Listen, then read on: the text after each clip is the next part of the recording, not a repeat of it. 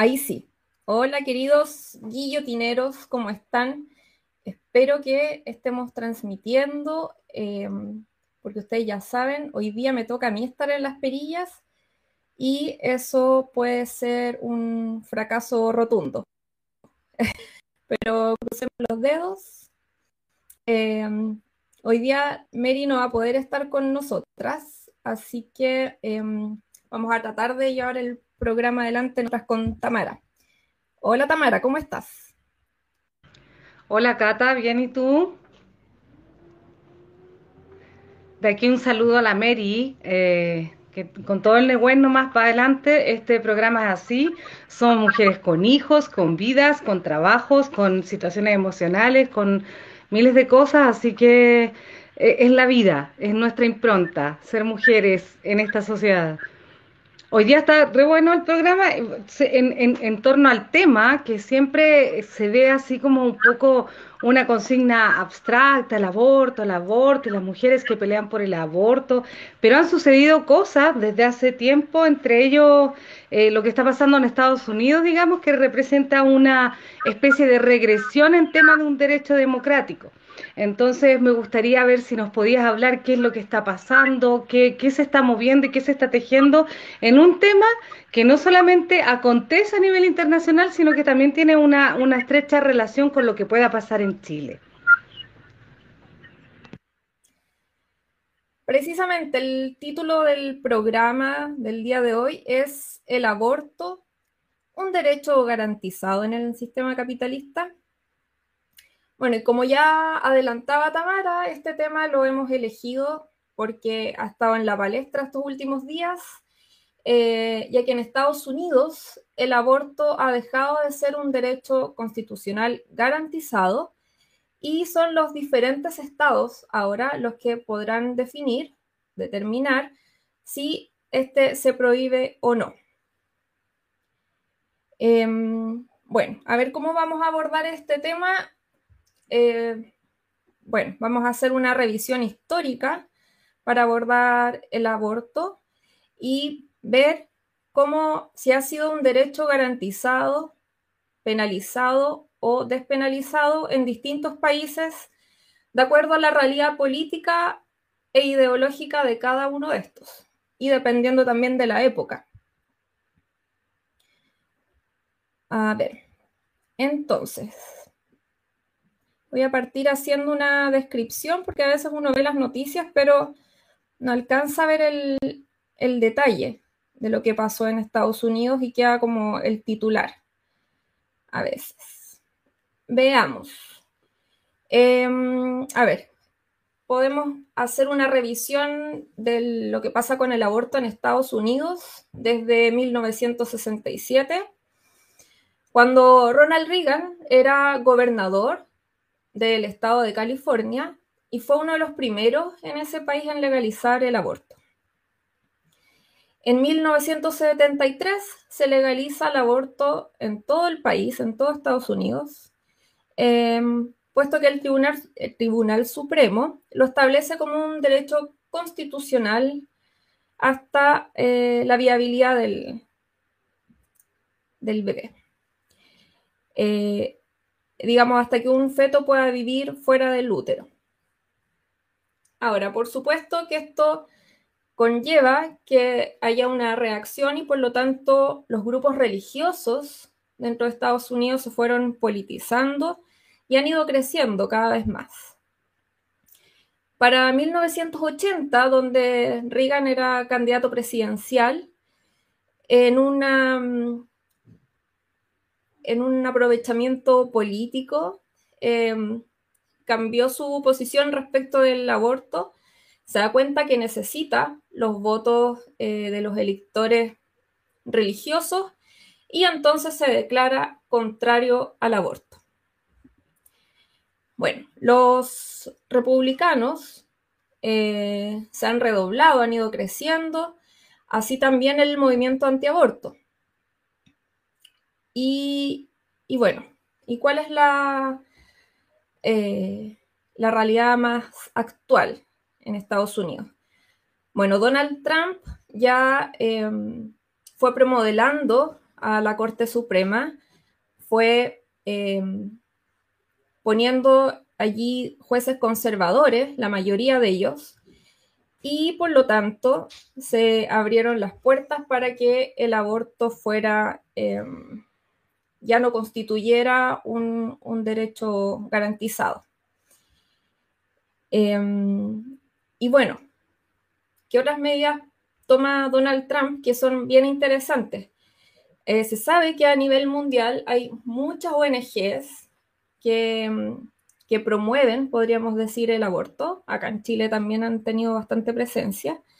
Y entonces una de las primeras medidas que toma Donald Trump es que es quitarle los dineros que iban a ir a esas ONGs, particularmente a la Comisión Interamericana de Derechos Humanos, y que es un ente autónomo de la, de la OEA.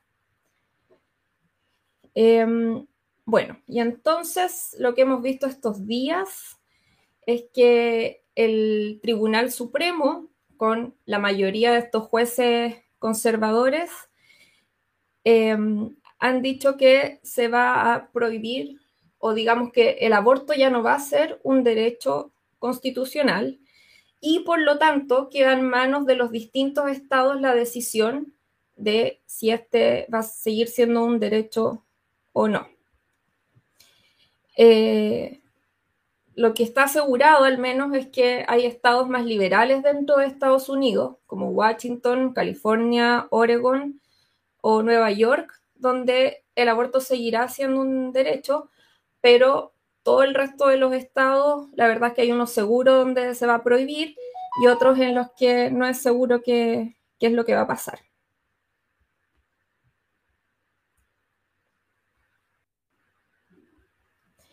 Entonces ahora, Tamara, si nos puedes contar qué es el aborto. ¿Qué es el aborto? Sí, no, mira, eh, lo primero que hay que decir es que el aborto es el último recurso para una mujer, es cuando todo falla. Eso tiene que quedar, nadie aborta porque es un placer abortar, porque para nosotras, digamos, tiene implicancias físicas, biológicas, hormonales, ¿cierto? De todo tipo que, tienen eh, determinadas consecuencias. Ninguna norma que exista para legalizar el aborto eh, obliga a las mujeres a abortar. Entonces partimos de la base que es un, en realidad eh, promulgar una ley de aborto es el derecho a decidir. Eso es lo que está en cuestión. Y ahora mismo en Estados Unidos justamente eh, una de las consignas es mi cuerpo yo decido que tiene que ver, digamos, con el respeto de la autodeterminación del cuerpo de las mujeres. Ahora, ¿por qué es importante esto? Mira, eh, cuando tú hablabas de Donald Trump y todo eso, pareciese ser que en Estados Unidos es un caso aislado también que tiene que ver con, la legislación americana, ¿cierto? Que sienta precedentes por, por juicio y hacen eh, un poco como el derecho consuetudinario, de acuerdo a los casos que se presentan, históricos, no sé qué.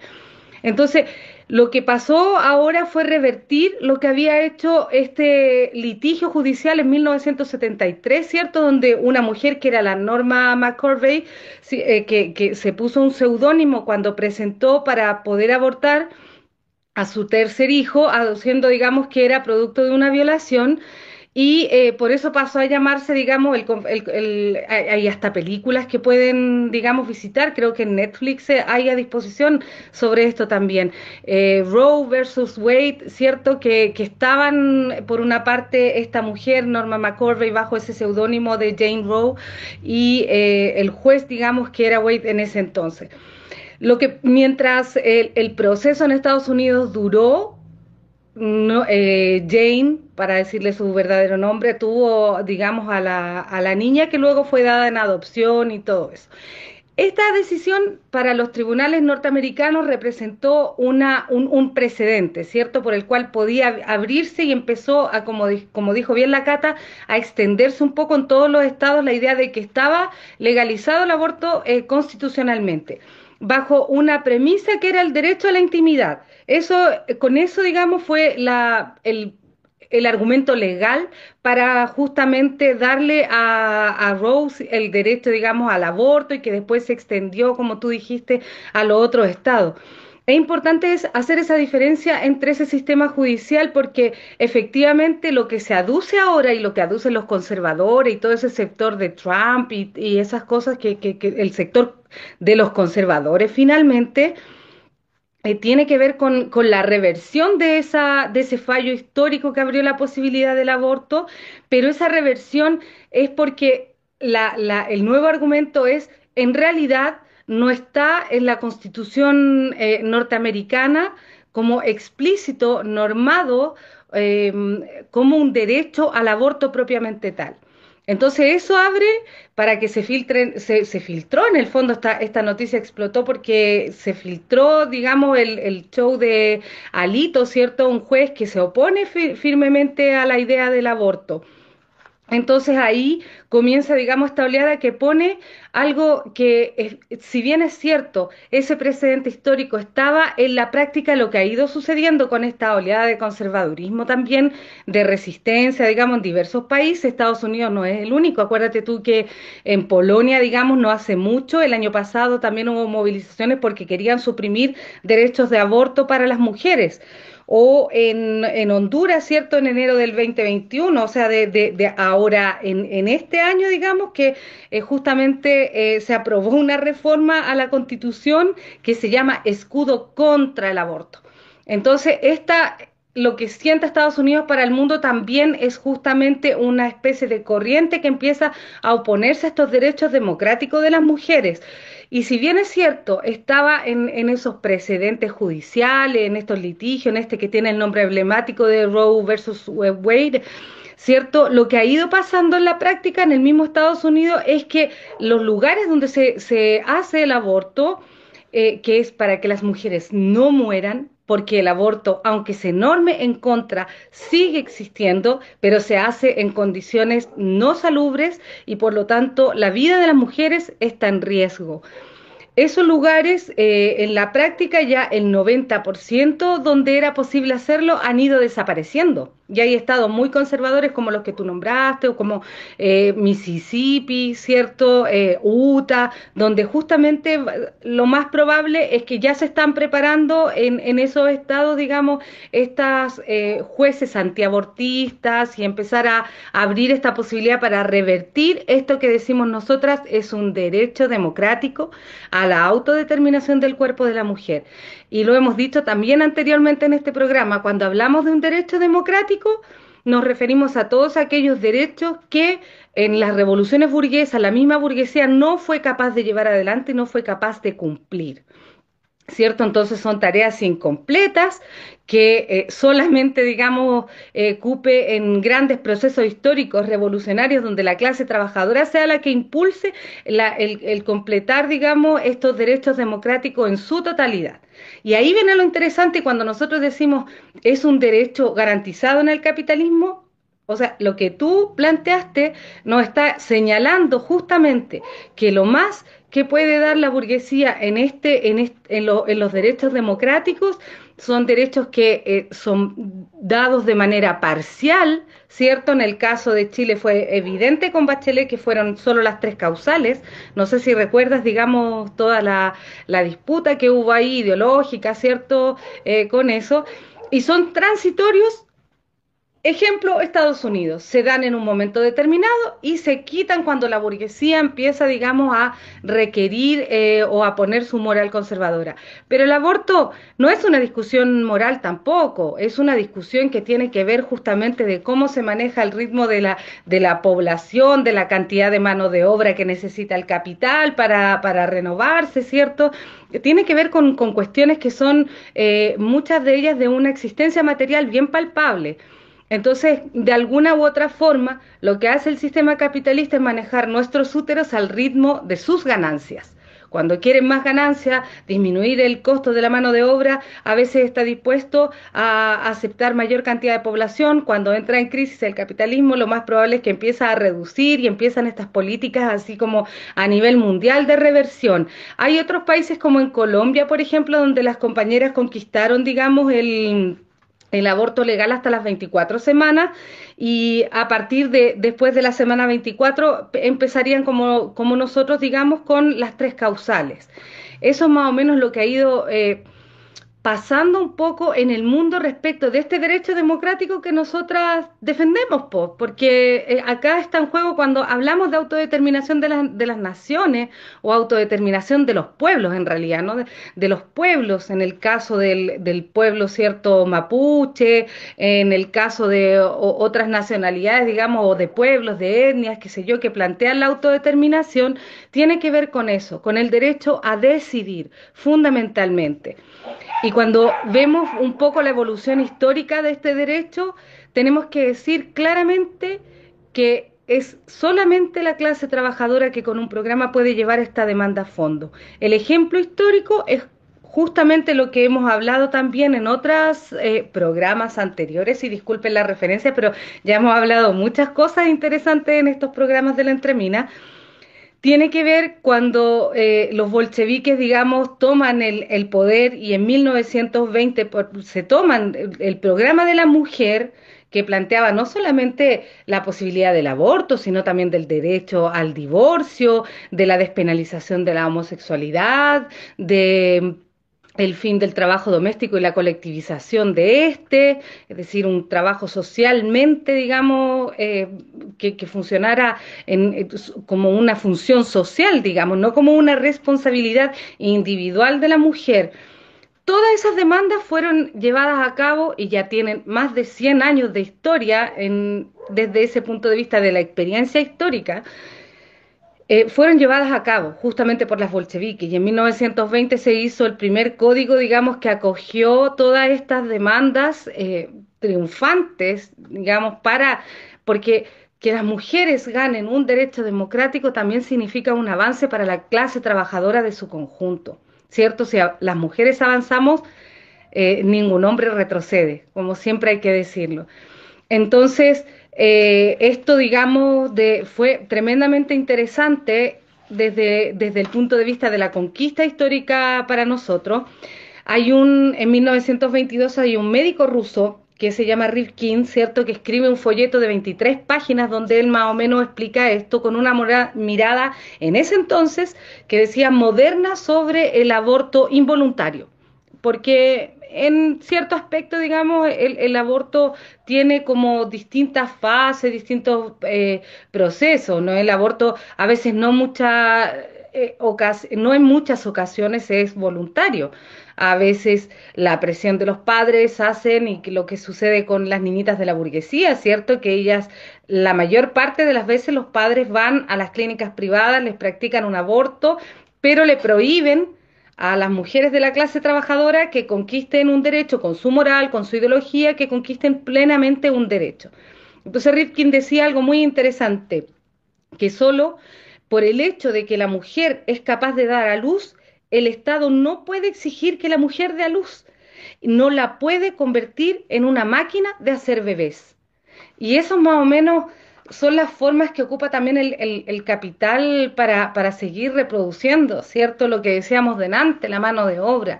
Lamentablemente estos derechos que fueron conquistados hace ya más de 100 años eh, dentro de, la, de lo que fue la experiencia bolchevique, fue revertida, ¿cierto?, en 1936 cuando el, el estalinismo, y acá es importante decirlo, eh, estableció la ley de junio, ¿cierto?, que volvió a penalizar el aborto. Em, y em, mujeres, digamos, o lo, que, podían, o los doctores que practicaban el aborto podían recibir una pena hasta dos años de prisión y si tú eh, recurrías a un tercer aborto, las mujeres abortistas, por decirlo, eh, hasta tres años con una sanción de multa de 300 rublos, ¿cierto? Para la época que tiene que haber sido, no, no, no sé cómo hacer la equivalencia monetaria, pero tiene que haber sido, digamos, importante. Entonces, alguien pudiera decir, bueno, entonces si los bolcheviques eh, o la clase trabajadora en su proyecto político eh, finalmente fue revertido con la ley de junio, el código de 1920, el código de la familia, ¿cierto? Que habría toda esta perspectiva de despenalizar el aborto, de reconocer las uniones, eh, ¿cómo se dice, Cata? Las uniones cuando son consensuadas, uniones libres, de reconocer o, o, de establecer, digamos, las labores domésticas como eh, un bien socializado, etcétera. Todas esas conquistas fueron revertidas a partir de 1936.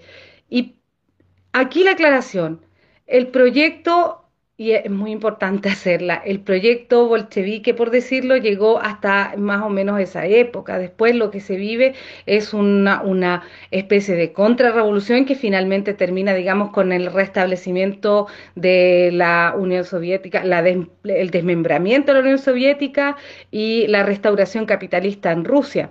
Entonces, cuando vemos así, no es que el partido o el proyecto bolchevique eh, pudiese terminar en esto que fue la ley de junio u otras reformas posteriores que parecían una apología a la familia clásica capitalista, sino que tiene que ver con dos proyectos de sociedad absolutamente opuestos. Digamos, el bolchevismo es opuesto por el vértice al estalinismo. Entonces, a mí me parece que hoy día nosotros tenemos que tomar todos esos ejemplos históricos y lo que está tomando también el impulso en la lucha en la defensa de, estos, en estos países como Estados Unidos, donde fueron un derecho en determinado momento, pero que justamente mientras exista la sociedad capitalista, estos derechos van a ser eh, concedidos de manera parcial, transitoria, no completos, por decirlo de alguna u otra forma. Y es muy importante que nosotras las mujeres tomemos conciencia de eso, porque justamente es lo que finalmente tenemos que defender, lo que eh, tenemos que defender desde una trinchera también de la mujer trabajadora, a nosotros las mujeres burguesas podemos coincidir en el derecho al aborto, pero ellas lo tienen eh, garantizado desde su propio pecunio, digamos. O sea, no es difícil encontrar mujeres que en, la misma burguesía eh, terminan abortando, digamos, en estas clínicas privadas y cuando acá se reconocen las tres causales, tú sabes lo que ha pasado también con esas concesiones parciales todas.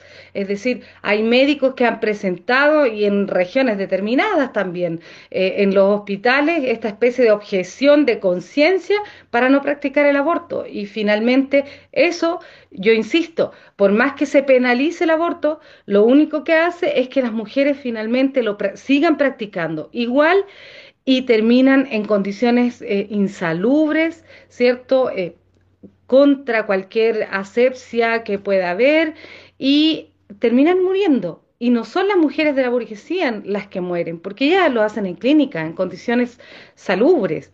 Son las mujeres de la clase trabajadora y eso nos divide, digamos. Tenemos una trinchera desde la cual nosotros debemos pelear este derecho. Eso, Cata. Tocaste hartas aristas eh, del tema. Casi todas las aristas, me atrevería a decir. Eh, mira, voy a dar algunos datos también históricos generales de la situación en Chile con el aborto. Eh, estamos tan atrasados, somos tan conservadores que hasta el año 2018 éramos de los pocos países que teníamos penalizado el aborto en su totalidad, es decir, en, todas las circunstancias.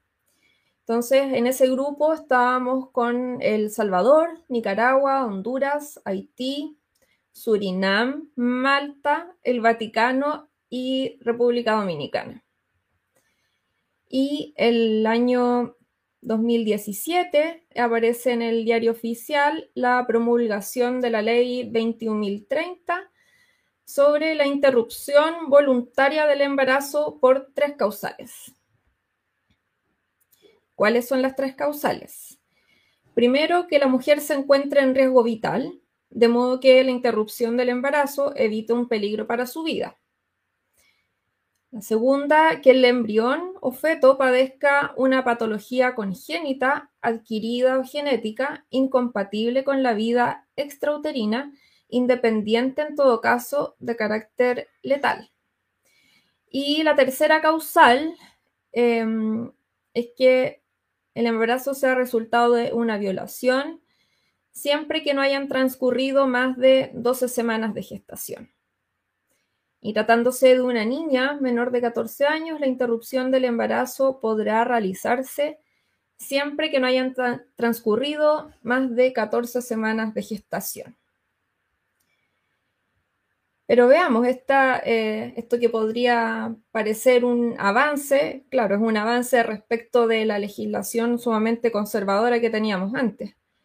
Em, pero como bien decía Tamara, parece que estos derechos eh, de las mujeres están eh, en un flujo, se avanza o se retrocede de acuerdo a, las necesidades, a las necesidades del capitalismo en este caso.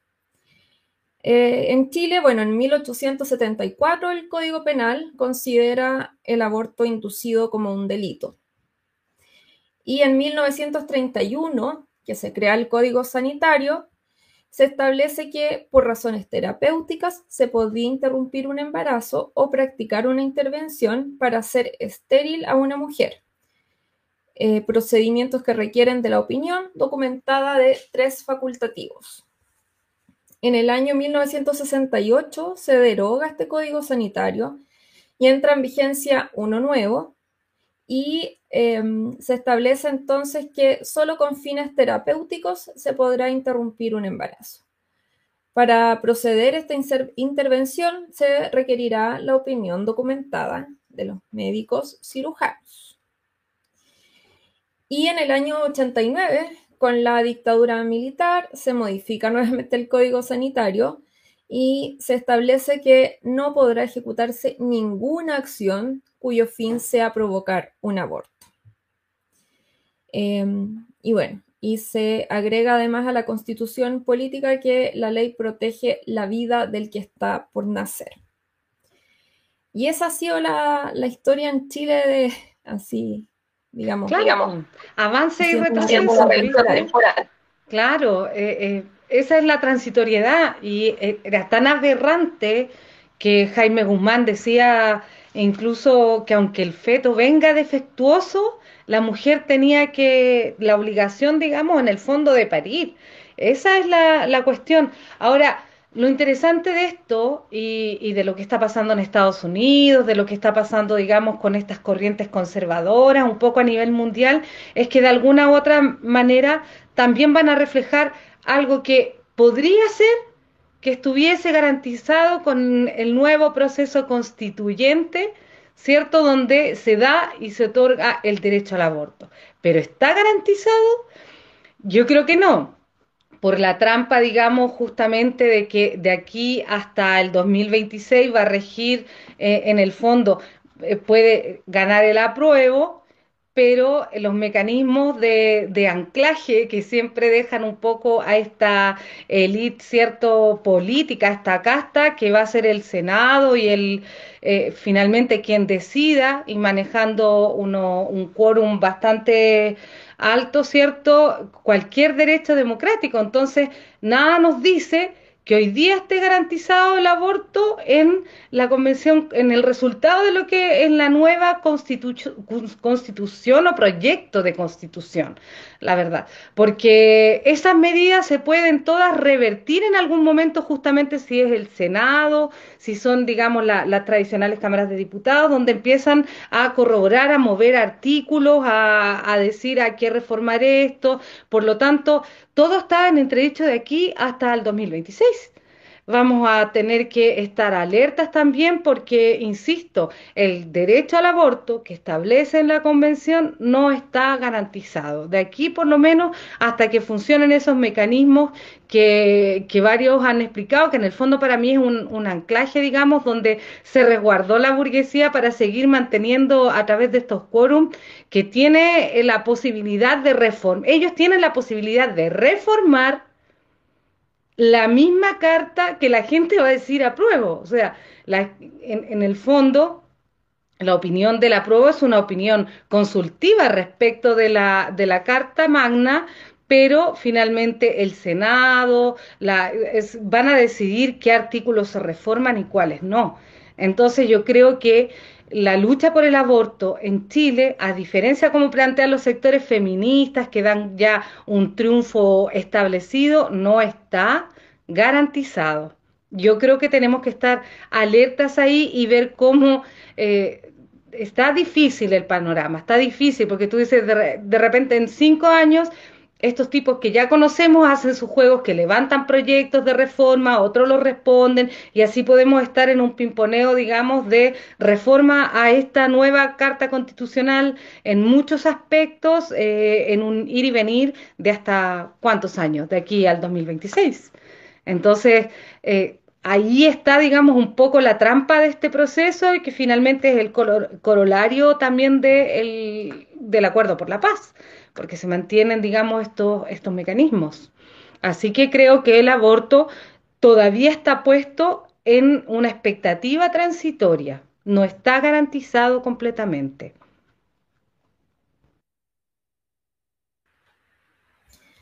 Oye, quiero leer un comentario de nuestra amiga Mary que nos está apoyando desde el chat. Y dice, el tema es que muchos piensan que las mujeres vamos a ir a hacer cola para abortar. Entonces, no es una decisión en base a la vida, sino que en base a la reproducción de la mano de obra a explotar. ¿Y qué más dice? Parece que no dice nada más.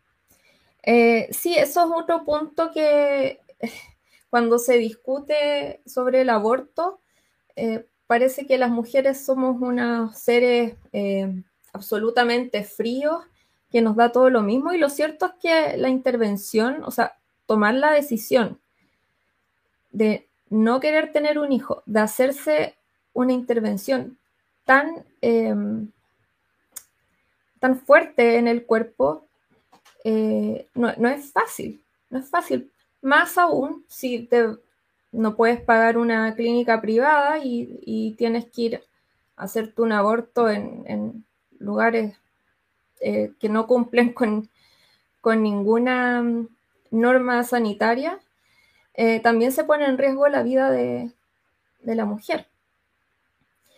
Entonces, las mujeres, somos, consideradas seres fríos y que efectivamente como que, ah, bueno, ahora nadie se va a cuidar, nadie eh, va a tener una planificación familiar siempre se cree que el, aborto está ligado a, la, a eso, a la planificación familiar. Y yo creo que no, no tiene nada que ver. O sea, claro, de hecho, la mayor parte de las personas conservadoras creen que estableciendo una ley de aborto se van a llenar y atochar los hospitales para que todas las mujeres aborten. No es eso lo que hace una ley de aborto. Lo que hace una ley de aborto, lo que implica, digamos, es asegurar las condiciones, las mejores condiciones para una mujer que decidió por distintas causales, porque fue producto de una violación, por una incluso falla de condón, eh, que son cosas que pasan, ¿cierto? En la, en la vida afectiva y sexual de las personas están esos, esos percances, que no, no siempre eh, a las mujeres, digamos, no tiene por qué ceñirse a una, a una sexualidad conservadora tampoco. Y no por eso eh, hay, hay, de repente insultos de, de, mujeres muy conservadoras o de hombres, digamos, que como que las mujeres siempre estamos dispuestas a abrir las piernas, entonces tenemos que cuidarnos nosotras, eh, porque ese es otro cuento, además las mujeres tenemos que cargar con toda la anticoncepción que es una invasión enorme de hormonas en tu cuerpo que causan varios efectos secundarios y los hombres de repente solamente tienen eh, el uso del preservativo y sería Mientras nosotras nos intoxicamos eh, con, tanta pastilla, eh, nos causan efectos colaterales, ¿cierto? Uno le sube la presión, te puede dar un infarto, o sea, un, poco llevando, digamos, las cosas que pueden pasar, no es que pasen siempre, pero que pueden suceder.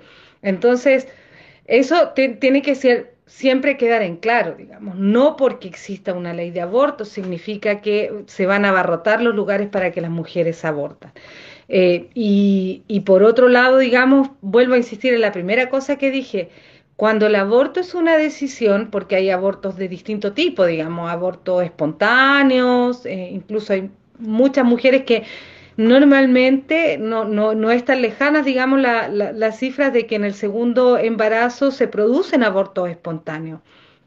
Entonces, hay procesos biológicos, digamos, donde el aborto se produce sí o sí, y nadie tiene derecho a moralizar eso, ni menos aún a moralizar una decisión, porque la, el aborto, cuando es una decisión tomada por una mujer es el último recurso porque todo lo demás falló. Te fallaron las condiciones para tener un nuevo hijo, te falló el preservativo o la pastilla, o es decir, no, es una, una, decisión fácil. Y si son de, decisiones, digamos, eso es lo importante, que se hagan las mejores condiciones para que no sean dos los que mueran, sino que sea, digamos, eh, no sea la mujer que muera, digamos, en el fondo, o sea, que, que sea las mejores condiciones de asepsia posible. Eso es como un... Pero yo insisto que aquí no es solamente un tema porque eh, no sé si a ti te da la impresión, Cata, a mí, a mí, por lo menos en el aborto, en general de los sectores feministas siempre se toma como una, una cuestión muy absolutista también. Entonces eso impide de repente la discusión con, con muchos otros sectores de mujeres trabajadoras que se ven en una necesidad de clase de abortar, porque no pueden simplemente mantener otro crío porque no tienen ni el espacio físico en sus casas, no están las condiciones, digamos, materiales para, para, para, traer un nuevo hijo de repente al mismo entorno familiar. Puede que haya mujeres, hay mujeres que ya teniendo hijos deciden abortar el, el último o qué sé yo, porque no tienen las condiciones materiales. Entonces, ¿Cuál es la distancia entre nosotros y las mujeres de la burguesía? Que las mujeres de la burguesía, porque tienen poder adquisitivo, ¿cierto? Tienen eh, eh, influencias, tienen amigos, tienen, son, o los papás tienen clínicas, o los papás son doctores, abortan en clínicas. Pero las que mueren por abortar son las mujeres pobres, son las mujeres de los, de los estrato, eh, son las mujeres proletarias, voy a decir las cosas como son, son las mujeres del, del pueblo, digamos, las que, las que fallecen pues, a causa de eso. Entonces, de repente existen estos prejuicios, hay métodos más limpios, todas conocemos el, el, misopostrol, ¿cierto? Que está ultra prohibido acá, la mefistona, qué sé yo. Entonces, son métodos que, que pudiesen ayudar a mejor abortar, pero también hay un, un tráfico increíble de eso. Se, se compran por internet, bien piola, a veces son falsas las pastillas esas, eh, no, se, no se conocen los procedimientos y se hace mal, las mujeres tienen que ir después a la, a la emergencia, ¿cierto? Por un aborto mal practicado. Con, con el MIS o con la mefistona, ¿cierto? La mefi. Eh, y em, finalmente la mayor parte de los médicos termina denunciando a las mujeres que se practicaron un aborto, porque te encontraron restos, qué sé yo, de, de aquellos compuestos, y terminan siendo denunciadas, denunciadas por hombres, por ejemplo, que son, que son ginecólogos y que, pucha, tuviste la desgracia de caer a la, a la urgencia por un aborto mal hecho. Eh, por estas famosas pastillas, que hay un, toda una especulación también en un mercado que funciona bastante clandestino, y con los precios que, que impongan, digamos, los tipos. Hay, hay lugares donde se puede abortar, digamos, o, que mujeres que establecen, digamos, estos clubs de... No son, son, organizaciones finalmente de ayuda para, para poder abortar, pero son bien escasos, digamos, la medicina es bien escasa y hay prioridades de repente, qué sé yo, eh, es, bien complejo el tema, tiene muchas aristas, pero ahí es donde iba, que siempre se ve como un tema solo de salud pública, como si no tuviese una relación política, ¿cierto? En términos de derechos, de derechos que el capitalismo no va a garantizar porque no garantiza derechos, los concede de manera parcial, distorsionada y transitoria pero por otro lado, digamos, también tiene esta eh, arista que, se mezcla de repente en las discusiones con, con, posiciones ideológicas bastante conservadoras. Entonces, finalmente, el aborto termina siendo un conjunto de, de enredos donde se mezclan, digamos, distintas posiciones ideológicas, pero se mira como salud y no se mira o se mira desde la moral o desde la salud, pero no se mira como un, eje político también, se menosprecia. Sí, te encuentro toda la razón y creo incluso que em, con el actual feminismo y, las luchas que ha adoptado y los discursos, creo también que el tema del aborto ha entrado en, una, en un espacio sumamente liviano y que tiene relación, y voy a hacer el enlace con un excelente comentario que nos hace el compañero Alexis Díaz, a quien aprovecho de agradecerle porque eh, fue fundamental su soporte técnico antes de empezar el programa. Alexis nos dice, ¿qué podemos decir respecto de la visión posmoderna de la maternidad y la paternidad, que, no que valora la no concepción y la clase trabajadora?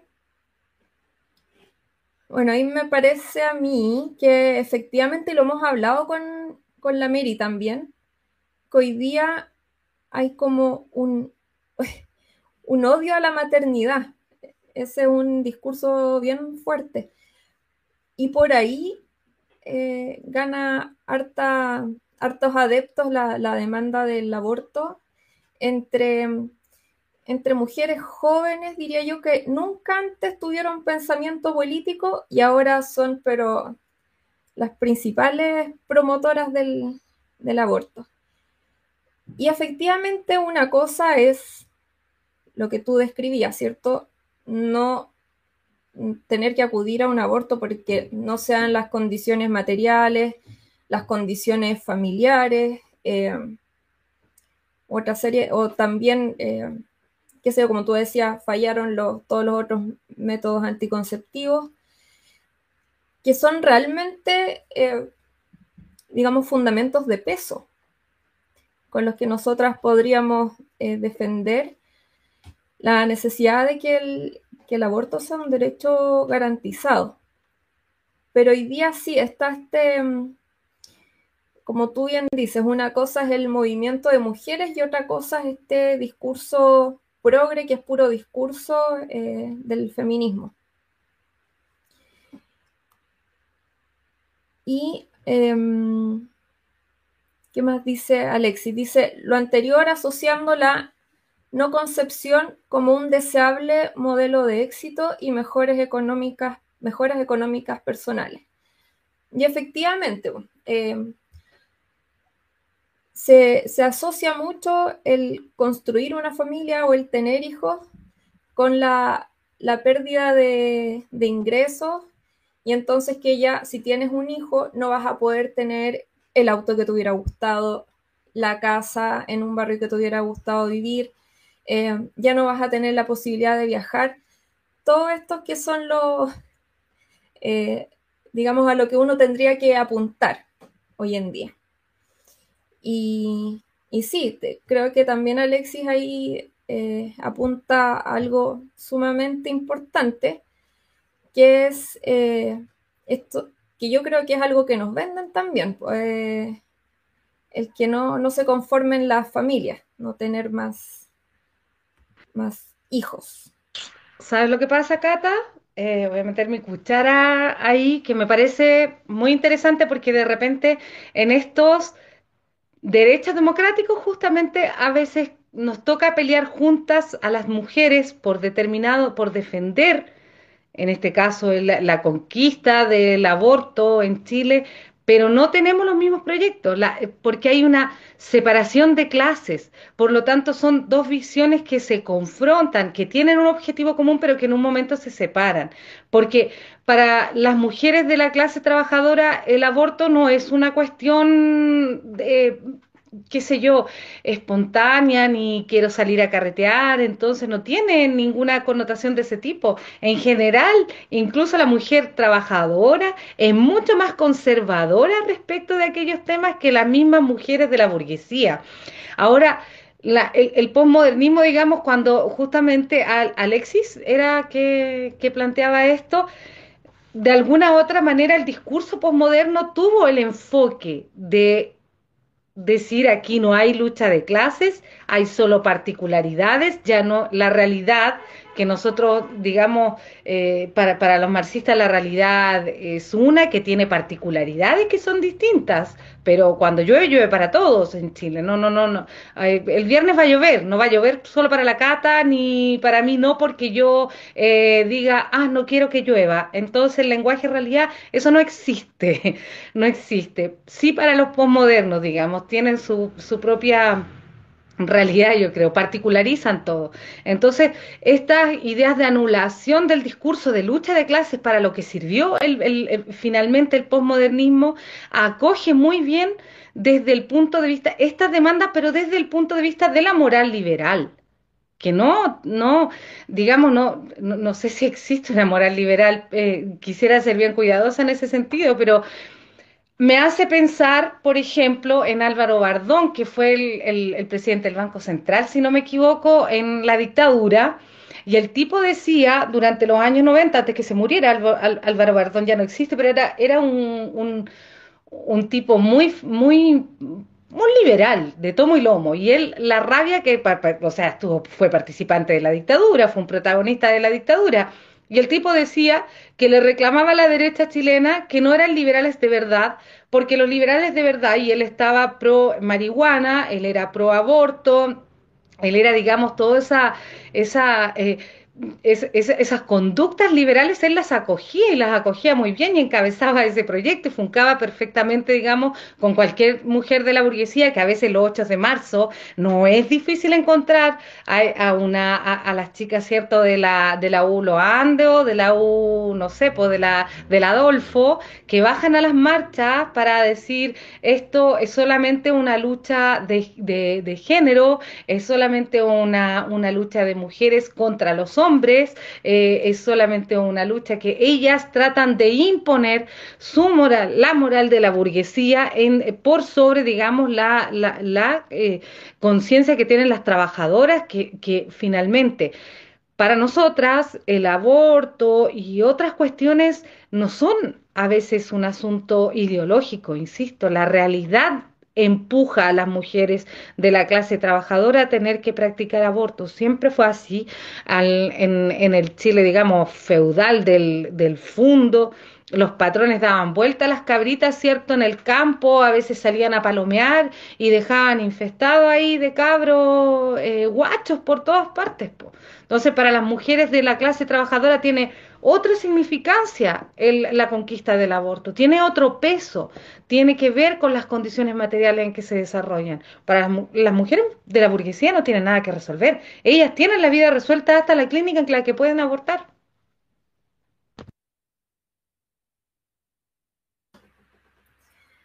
Yo siempre digo que, bueno, en los países como Sudamérica, por supuesto, eh, el enemigo es la derecha en términos ideológicos. Y últimamente yo digo, los enemigos ahora son los progres. Precisamente lo que tú señalas. Eh, ¿Con cuáles argumentos defiende cada uno el, el derecho al aborto? Y entonces, no es casual que haya un montón de ONGs promoviendo el aborto en todas partes. Por eso Trump como señalaba al principio, tomó como de las primeras políticas quitar ya en el año 2019 el aporte que iba a hacer eh, Estados Unidos a, esta Comisión Interamericana de Derechos Humanos y que también allí se, se promueven la, eh, el derecho al aborto. Y hay muchas ONGs metidas, pues acá eh, llevan años, yo ahora miles me acuerdo, y ahora se me fueron los nombres, pero hay, muchas em, ONGs y que, claro, cualquiera habla con mucha liviandad del aborto porque en realidad lo importante allí es más bien lo ideológico, eh, el posmodernismo que señalaba Alexis hace un rato. Y iba a decir algo más, pero me desconcentré con Pan Guerrero que acaba de decir. La lucidez de Tamara me genera atracción, admiración y, y me imagino que es, es apabullante.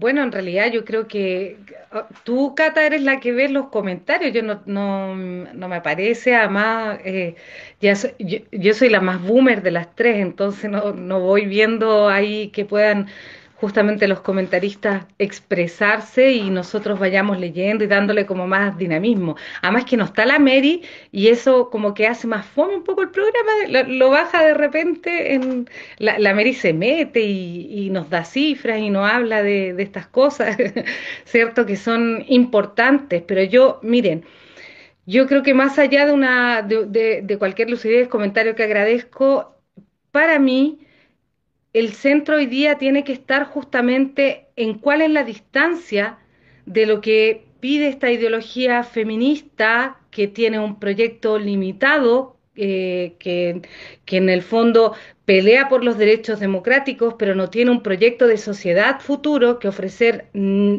a, las mujeres, es una, una ideología, digamos, que tiene esa cortapisa peleamos por el derecho al aborto o peleamos por el derecho al trabajo remunerado, que yo no estoy de acuerdo, pero ya lo he explicado también. Em, y digamos así, va, va pasando y haciendo un movimiento que va punto por punto limitando la lucha, pero nosotras las mujeres de la clase trabajadora sí tenemos que decir que para nosotros no basta con conquistar un derecho, que la vida no se va a mejorar ni va a solucionar ni el hambre, ni la falta de educación, ni el poco acceso a la salud, ni la falta de vivienda, si nosotros no cambiamos el sistema capitalista. Porque cualquier derecho que nosotras podamos conquistar, por limitado que éste sea, en algún momento de la historia, en algún tránsito, el sistema capitalista va a revertir esos derechos. Lo que está pasando en Estados Unidos es probablemente lo que pueda suceder con esta derecha, ¿cierto? Que va a tener a cargo la revisión del texto constitucional y porque ellos tienen el 50% de los escaños del Congreso. Entonces no les quepa duda que hoy día cuando las feministas o de la 8 de marzo o la Londra, por ejemplo, yo escuchaba eh, que hablaba de que todo el porvenir y el futuro de las mujeres iba a ser muy maravilloso porque ya estaba en el texto constitucional el aborto y la, la hay otra norma que no recuerdo bien cómo se llama, pero que tiene que ver con el sistema de cuidados, se iba el futuro para las mujeres se veía con, con esplendor. Yo digo cuidado, cuidado, porque quien va a decidir y va a tener la capacidad de transformar y revertir estos derechos del mismo texto constitucional en que estuvo esta convención, va a finalmente ser a que aquellos sectores reaccionarios que están todavía en el Congreso y que van a tener la potestad de transformar y revertir aquellos derechos. Y no descarto en absoluto eh, que sea solo una responsabilidad de la derecha, no descarto que los mismos que votaron rechazo eh, rechazo, que no tuvieron problema en votar rechazo con la derecha para que no se nacionalizara el cobre, el litio, el oro, ¿cierto? Los mismos que votaron rechazo para que se acabara con el subcontrato, que las mujeres somos afectadas en gran parte por las leyes de subcontrato y somos las pegas más, más eh, el, sector, digamos, más precarizado de la actividad laboral, de la vida laboral en Chile, que todos ellos que votaron rechazo junto a la derecha eran también del Partido Socialista, eran incluso del Frente Amplio, por lo tanto no descarto la posibilidad que el día de mañana aquellos que hoy día se mostraron como redentores de las mujeres lo puedan, puedan digamos, consensuar en, en normas que finalmente transformen el texto constitucional como está y nos venga, digamos, a caer nuevamente la guillotina a nosotros.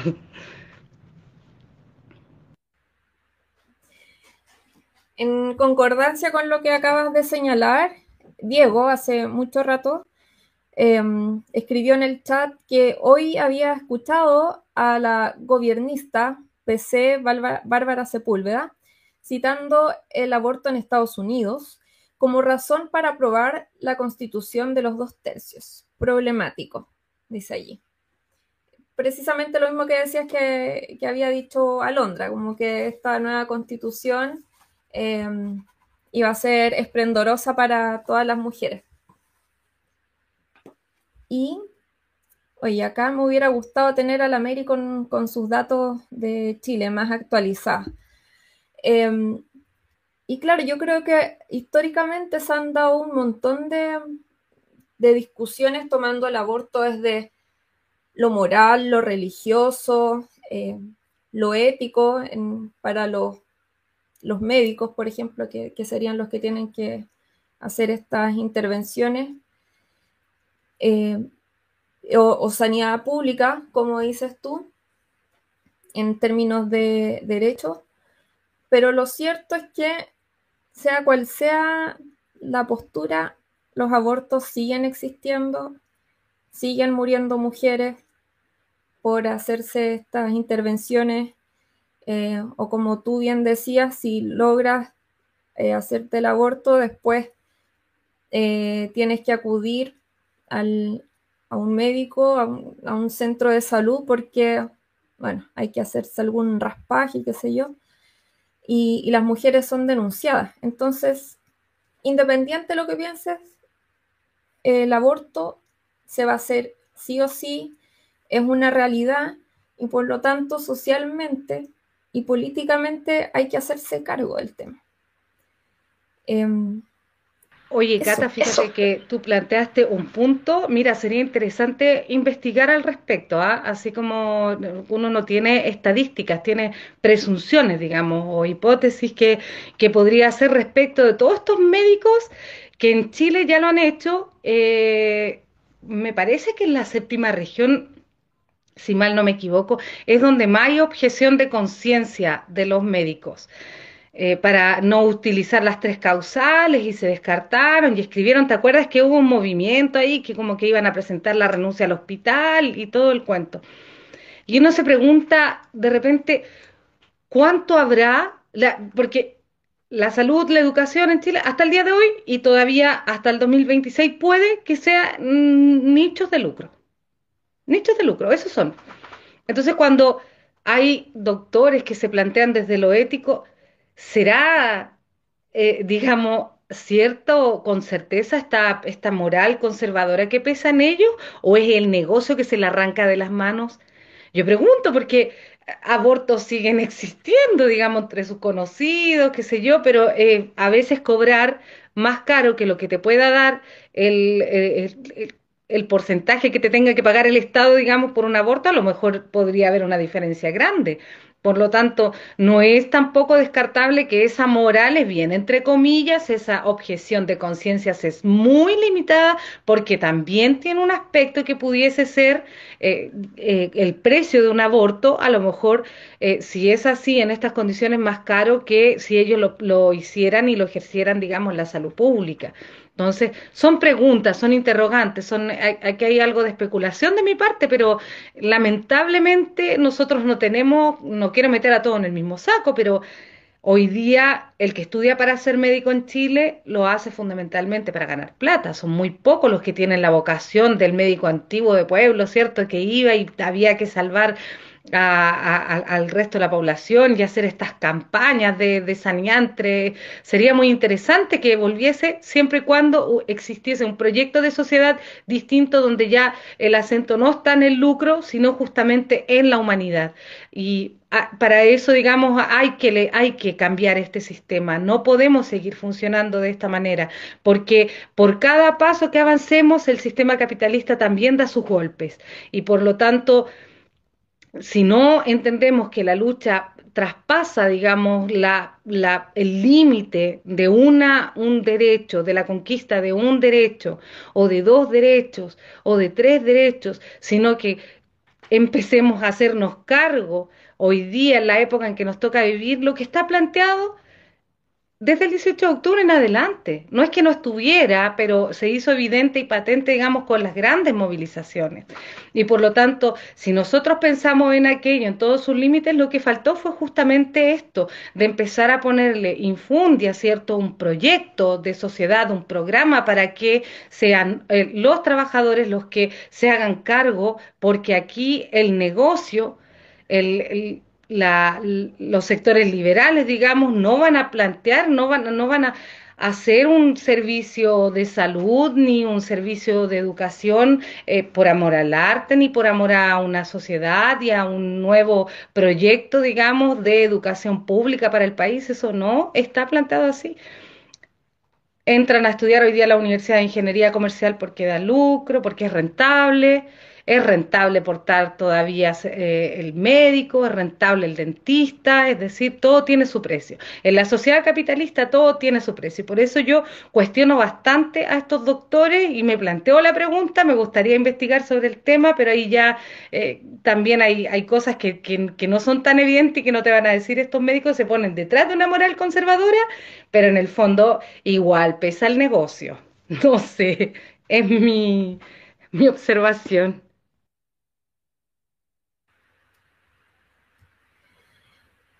Oye, voy a leer el chat que está muy interesante.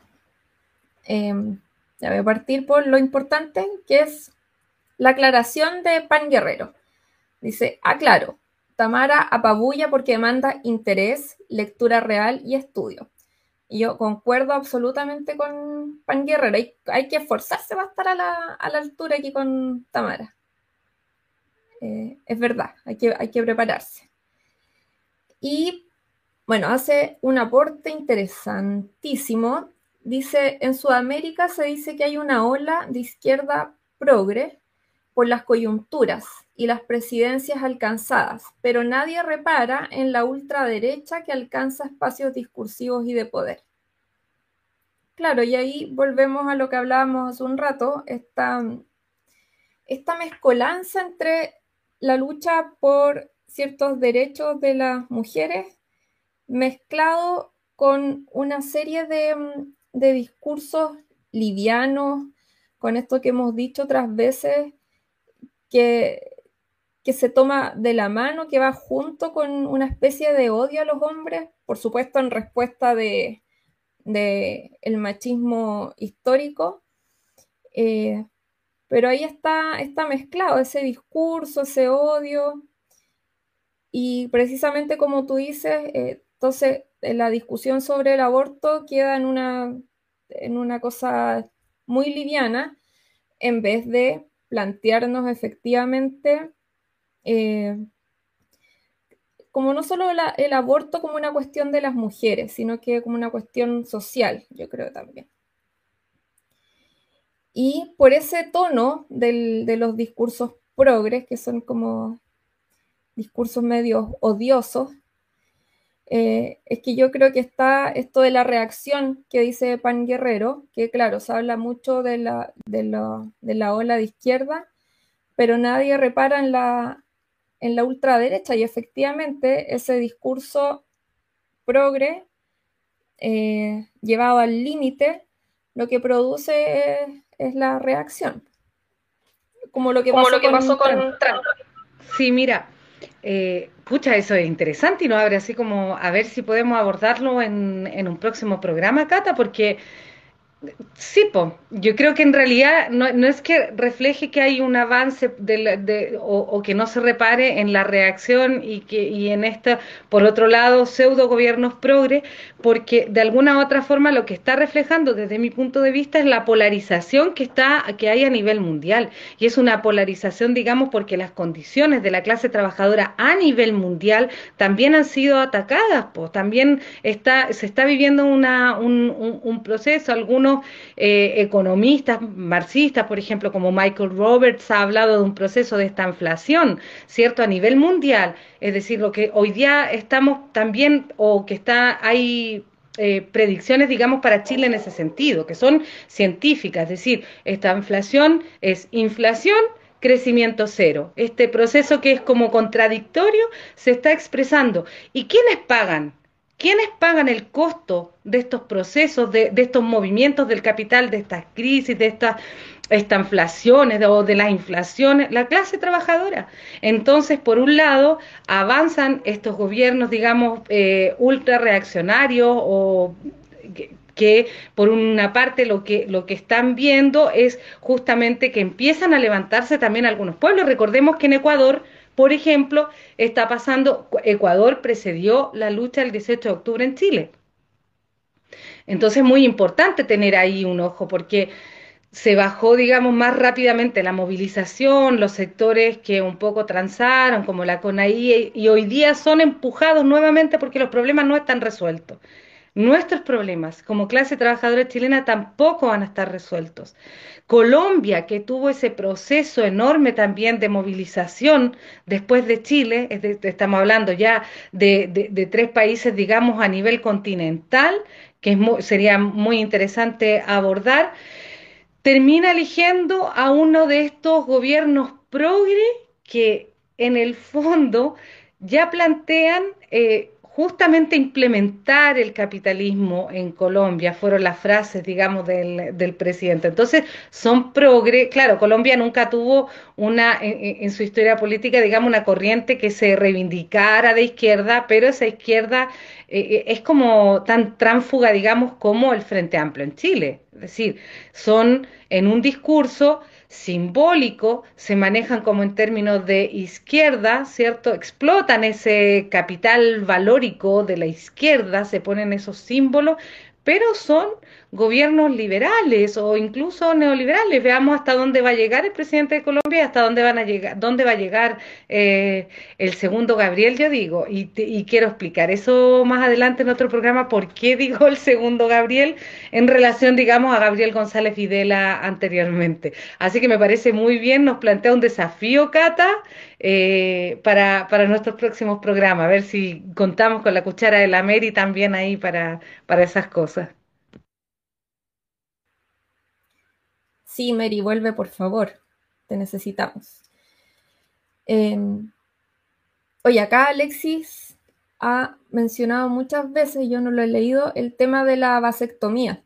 Y aquí dice una cuestión, pero con la que yo estoy completamente de acuerdo. Dice, debemos sumar con la misma fuerza que se reclama el derecho al aborto, la promoción de vasectomías y toda forma de realidad sexual de los hombres. Absolutamente de acuerdo. El doctor Croxato en Chile, que, en medicina reproductiva, digamos, tuvo una eminencia, hace un, mucho tiempo atrás que, hizo estudios, digamos, eh, yo conozco esa experiencia de cerca porque un amigo fue conejillo de India, digamos, eh, y él eh, propuso la anticoncepción masculina y que a diferencia de la anticoncepción femenina, les traía más beneficios porque no había engrosamiento de próstata, ha pasado el tiempo, qué sé yo, esta inyección que, ¿cómo se llama? A mí se me olvidó ya. ya, ya no estoy, yo pienso que ya no estoy en edad reproductiva, entonces ya como que me abandoné todo eso, pero esta, este anticonceptivo que te, que te, que te ponen, digamos, subcutáneo, olvidé cómo se llama, el subcutáneo eh, a las mujeres les traía les trae muchas consecuencias y dolores de cabeza y una serie de, aumento de peso, todas esas cosas, el, anticoncepción subcutánea. Y el doctor Croxato demostró que la anticoncepción subcutánea para hombres era mucho más beneficiosa. Entonces yo creo que hay que ir promoviendo. El doctor Croxato en general ha sido un poco callado, porque de hecho cuando se inventó la pastilla del día después, él incluso tenía estudios que demostraban que con el meloxicam, digamos, tú no tenías necesidad de invadir con, una cantidad de hormonas impresionante que es la pastilla del día después para que no se produjera la concepción. Entonces ha sido un, un doctor bastante, digamos, silenciado por el mundo académico más conservador, por el mundo académico oficialista, digamos, y tiene estudios bastante interesantes. Así que a, los, a, nuestros auditores, que a veces son más hombres que mujeres, les digo, busquen al doctor Croxato, busquen sus estudios muy interesantes porque ahí van a encontrar, digamos, quién ha desarrollado en Chile bastante la medicina reproductiva en, en los hombres que es un tema que podríamos también, mira, segundo desafío, hablar de la anticoncepción eh, masculina en un próximo programa.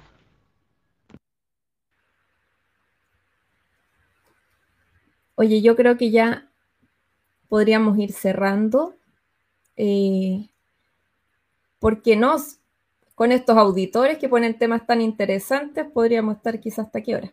Así Em, mira, Pan Guerrero acá las cosas que dice. La vasectomía merma mi virilidad y mi posición en el camarín del fútbol dominguero. No me jodan. Una posición válida también. Eh, somos muy abiertos en Radio Guillotina. Tamara, agradecerte. Em, que decir, impecable como siempre. Y, yo, oye, menos mal que no, no hice que se cayera la transmisión, pero pasé harta rabia. Así que muchas gracias, Tamara. Mary, por favor, regresa.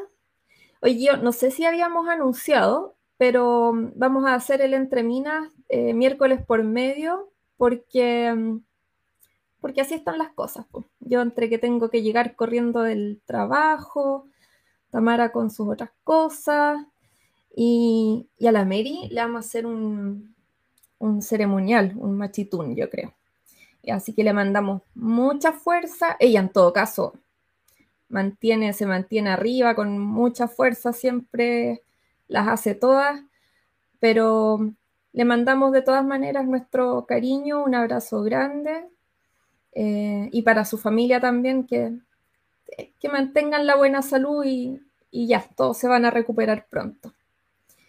Eso, Muchas gracias, Tamara. Tamara. Gracias, Cata. Gracias a nuestros ciberespectadores también. Y nos vemos eh, dentro de dos miércoles, creo. Yo por mí lo haría todos los miércoles, pero somos mujeres con vidas.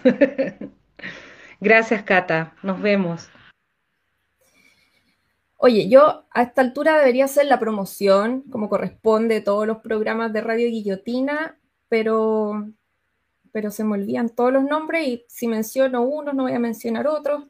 En fin. Pero miren, ya son las nueve y cuarto de la noche entonces ustedes esperan 45 minutos más, se toman un tecito, se tapan con una, con una zafrada y esperan uno de los programas más esperados, El Estallido, con Ariel Zúñiga o Gordo Pitonizo. Así que nos vemos en dos miércoles más.